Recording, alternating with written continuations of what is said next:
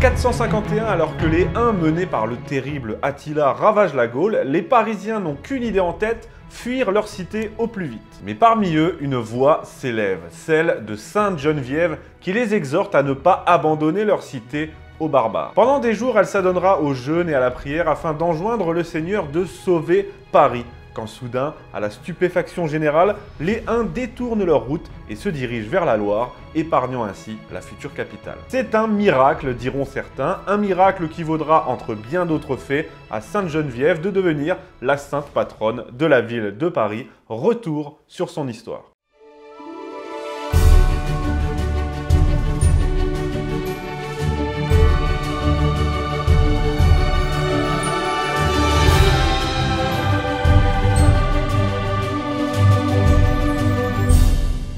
Notre future Sainte Geneviève, protectrice de Paris, est née à Nanterre en 423 au sein d'une riche et puissante famille d'origine franque appartenant à l'aristocratie gallo-romaine. L'évêque d'Auxerre, Saint Germain d'Auxerre, ne s'y trompera pas lorsqu'il croisera sa route, il dira à ses parents Veillez sur cette jeune fille, au jour de sa naissance, le ciel a dû se réjouir, car elle est venue au monde pour le salut de plusieurs. En 440, à la mort de ses parents, elle quitte Nanterre pour Paris, où elle vit chez sa marraine, en plein cœur de l'île de la Cité. Mais surtout, en tant que fille unique, elle hérite de la charge de son père au conseil municipal. Dès l'âge de 16 ans, elle décide de consacrer sa vie à Dieu. Elle rejoint le groupe des Vierges consacrées, c'est-à-dire que tout en restant dans le monde, hein, il n'est pas question ici d'un monastère clos, elle voue sa vie à la prière, à la chasteté et à l'ascétisme le plus strict. Et à cette époque d'ailleurs, en tant que franque, elle n'est pas très appréciée par la population gallo-romaine de la ville. On peut clairement dire qu'elle est victime ici de discrimination. Hein. Elle aurait été parfaitement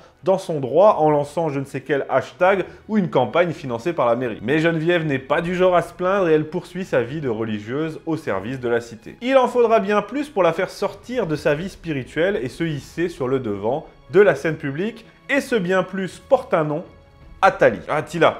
Attila. Porte un nom, Attila. Car en effet, en 451, les Huns d'Attila pénètrent en Gaule. Vous connaissez les Huns, ces redoutables guerriers, envahisseurs venus d'Asie qui sont sans pitié et qui, sur leurs chevaux, ravagent tout sur leur passage, au point que la légende raconte que derrière leur passage, l'herbe ne repousse pas. Donc Attila est aux portes de la Gaule et poussé par sa quête de butin, il décide d'y entrer avec fracas. Il pénètre dans Metz, rase la ville, massacre la population, puis c'est au tour de Reims de subir le même sort et enfin il arrive en vue de Paris. Et je précise, oui, la ville s'appelait déjà Paris à cette époque et non plus Lutèce. Face à cette menace terrible et imminente, les habitants, dans un premier temps, paniquent, ils font leur bagage et s'apprêtent à quitter la ville, mais au milieu de cet effroi, de cette hystérie générale, une personne se tient droite, calme et déterminée, Sainte Geneviève. Bravant la haine qu'on lui porte déjà, elle se dresse et exhorte la population à ne pas abandonner la ville et à la défendre coûte que coûte. Aux hommes qui préparent déjà leur fuite, elle lance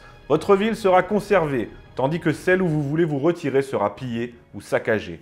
Ayez confiance en Dieu, implorez son secours et ne trahissez point par votre fuite la cause du ciel et de la patrie. C'est beau, et on le voit bien ici, son but n'est pas uniquement de sauver Paris, mais surtout ses habitants, car elle leur dit bien, ils seront plus en sécurité au sein des remparts de la ville que dans la campagne avoisinante que les Huns vont mettre à sac. Mais on ne l'écoute pas, on l'accuse même de fausses prophéties et on débat même quant à savoir si on va la noyer ou la lapider. Hein. Franchement, il n'y a pas à dire, les mecs ont le sens des priorités. Hein. Ce qui va la sauver, c'est le soutien des évêques qui vont vanter ses vertus. Et face à tant de confiance dégagée par la sainte, on finit même par l'écouter d'une oreille. Les hommes veulent fuir, soit Geneviève leur lance, que les hommes fuient s'ils veulent, s'ils ne sont plus capables de se battre, nous les femmes, nous prierons Dieu tant et tant qu'il entendra nos supplications.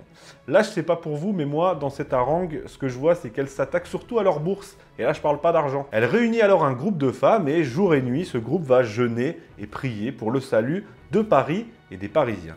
Et ça fonctionne puisqu'elle va, par ses harangues comme par son exemple, réveiller la foi et le courage des habitants. En lieu et place de leur bagage, les Parisiens préparent désormais leur défense, s'arment, montent sur les remparts et attendent l'envahisseur de pied ferme.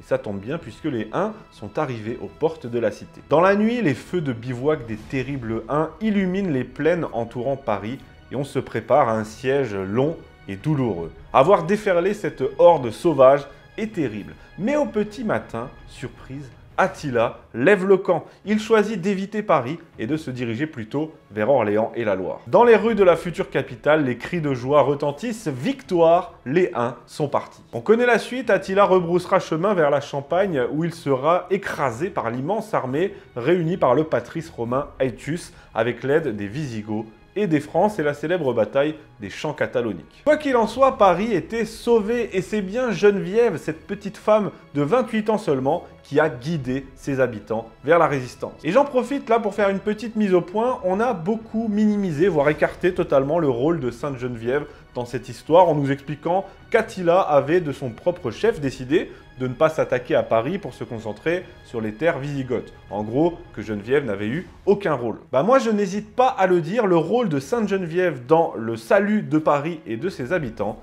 est majeur. Je veux bien croire que c'est pas elle seule qui ait motivé le changement d'avis d'Attila. Mais premièrement, si la ville avait été vide parce que les habitants voulaient se barrer, il aurait été largement plus enclin à y pénétrer. Hein. C'était un butin facile, il n'est pas débile.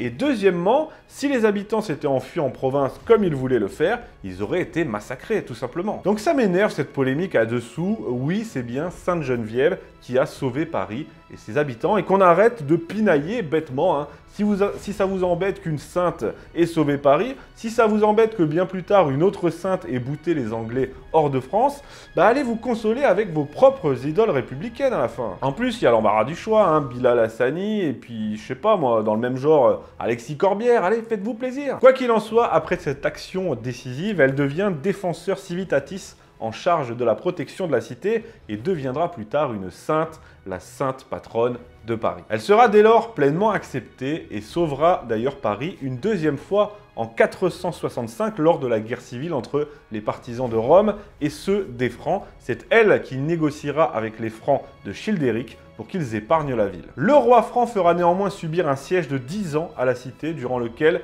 Geneviève se dévouera corps et âme à la défense de la ville. Elle forcera d'ailleurs le blocus des Francs sur la Seine plusieurs fois pour apporter du ravitaillement en blé aux habitants. Au fond, bien que d'origine franque et partisane des Francs, elle savait que la Gaule romaine allait constituer le terreau fertile de la chrétienté occidentale face aux barbares devenus ariens. Car c'est bien là son projet initial, aboutir à l'alliance entre les Francs et les Gallo-Romains, une alliance fondée sur le catholicisme. Et c'est pour cette raison qu'elle sera, dès 481, l'un des plus fervents soutiens du nouveau roi des Francs, un certain Clovis. En contact avec sa femme Clotilde, elle participera pleinement au cheminement spirituel de Clovis, finissant par lui offrir son entrée dans Paris en échange de sa conversion pleine et entière au christianisme nicéen. Elle lui dira Voici, mon cher fils, les clés de cette belle ville. Vous avez maintenant la charge de son avenir autant que de son âme. Ainsi, c'est par Clovis qu'elle atteindra son but, à savoir réconcilier les Gallo-Romains et les Francs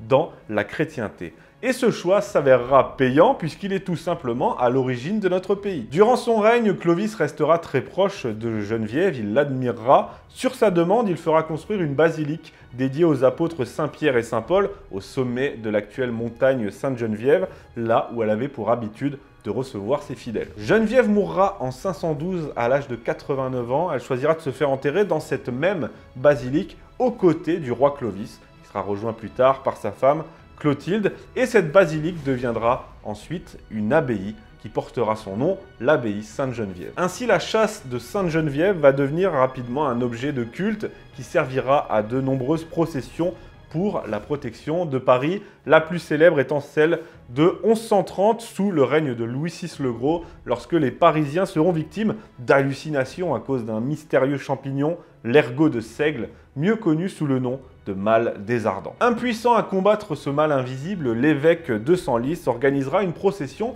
et on raconte que les 103 malades qui ont touché la chasse ont été aussitôt guéris. La légende précise même, sauf trois incrédules, sans doute des ancêtres de hippies consommateurs de LSD. Ainsi fut l'histoire de Sainte Geneviève, qui est aujourd'hui encore la sainte protectrice de Paris. Elle a sauvé la ville à de nombreuses reprises, même après sa mort, réveillant toujours la foi et le patriotisme éteint des Parisiens. Et en parlant de patriotisme éteint des Parisiens, en voyant ce qu'est devenu Paris aujourd'hui, c'est-à-dire une ville poubelle submergée par la délinquance et remplie de bobos, j'ai envie de dire à Sainte Geneviève, si elle prend la peine de nous écouter, qu'on a encore besoin d'elle et que son boulot est loin d'être fini. Merci et à bientôt.